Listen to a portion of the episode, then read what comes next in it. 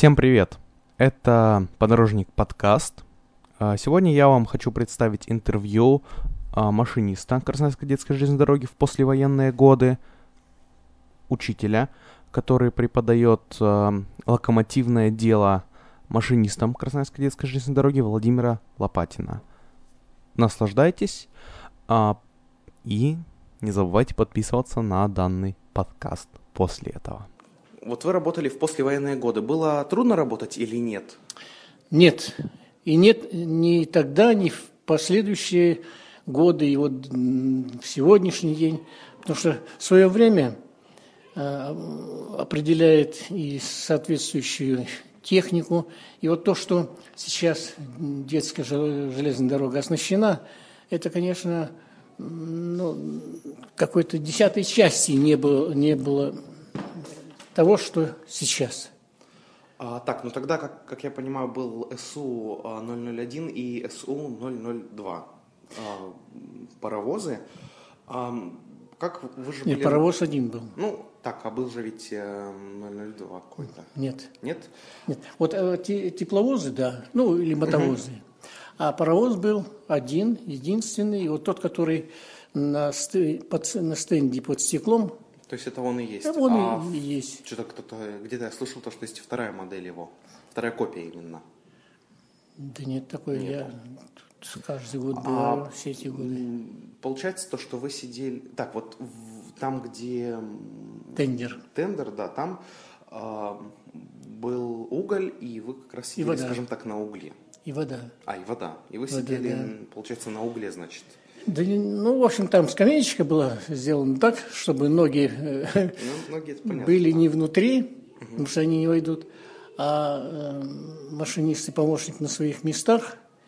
И кочегара как такового не было, потому что в, в обычной бригаде э, железнодорожной на паровозах там три человека.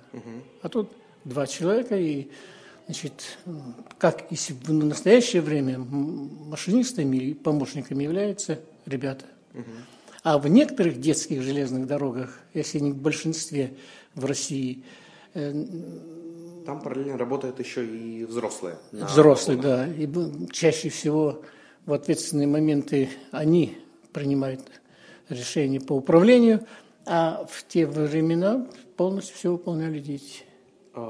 Так, то есть получается, что вы сидели на угле. Ну вот, не знаю, я думаю, то, что современные машинисты, а, скажем так, возможно, бы боялись ис- испачкаться, хотя сейчас все-таки очень комфортно, это действительно чувствуется, потому что а, до этого даже вот а, в тех старых а, мотовозах же, а, в принципе, была скамейка, сидели на скамейке, а не на вот таких вот комфортных сидениях. Ну, там, как сказать, скамейка, поперечная доска, которая ус- укладывалась на тендер ближе к кабине, и, значит, вот эти вот ручные движения по, э, по управлению паровозом, значит, ну, не сковывало движение, но и неудобно, Вот потому что все-таки маленькие габариты.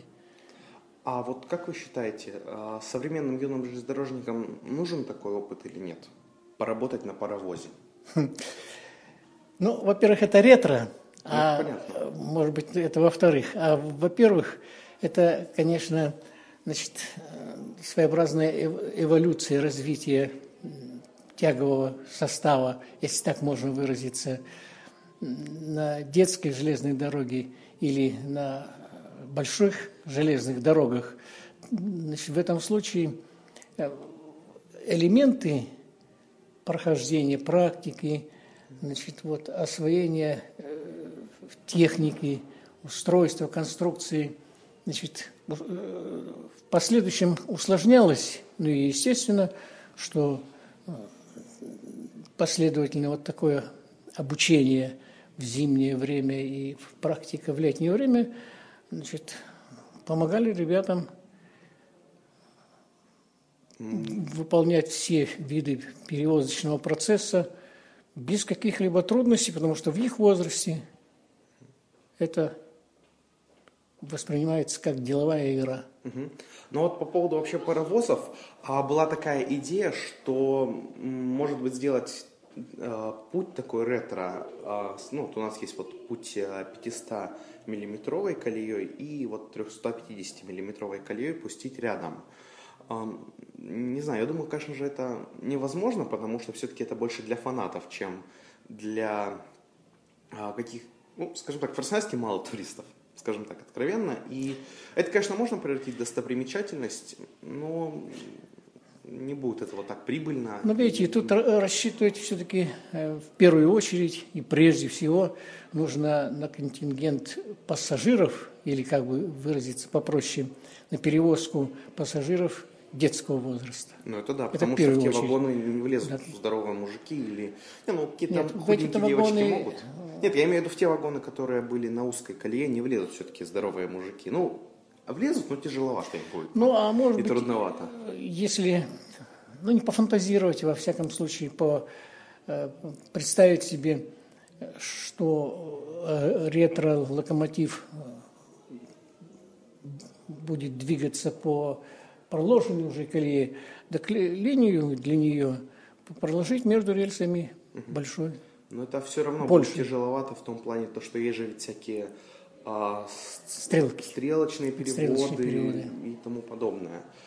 И как бы сделать внутри колеи старую колею, мне кажется, будет еще тяжеловато а, сделать что-то с переездами. Хотя м, вроде какие-то подстилки какие-то есть? Нет, чтобы... а что переезд? Ну... Нет, но я имею в виду современные вот эти вот подушки, которые на переездах, все-таки не получится их никак разместить. Ну и, наверное, достаточно все-таки вот э, нынешней техники, которая сейчас есть, и э, организация перевозочного процесса Ну, во-первых, он почти включает в себя все элементы э, управления движением на большой железной дороге и на вот детской железной дороге, ну, в каком-то упрощенном варианте. А пожелайте что-нибудь юным железнодорожникам и, в частности, нашим слушателям. Я хотел пожелать юным железнодорожникам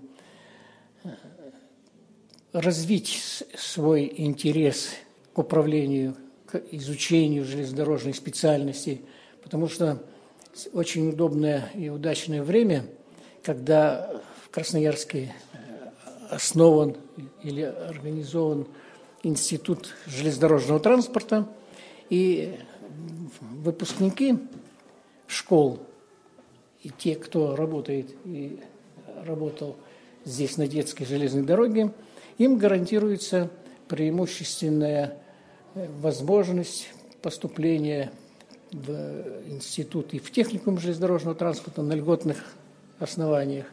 Ну и это продолжение своей специальности. Ладно. А, спасибо вам за то, что вы мне позволили взять все интервью и потратили целых 8 минут на меня. Спасибо за то, что вы дослушали этот подкаст до конца. Подписывайтесь, рассказывайте друзьям, ставьте лайки, расшаривайте данный подкаст в разных социальных сетях. Мы готовы к партнерству, если вы хотите а, запостить наш подкаст у себя в группе или на сайте, милости просим, постите, мы вам это разрешаем. Всем спасибо, всем пока.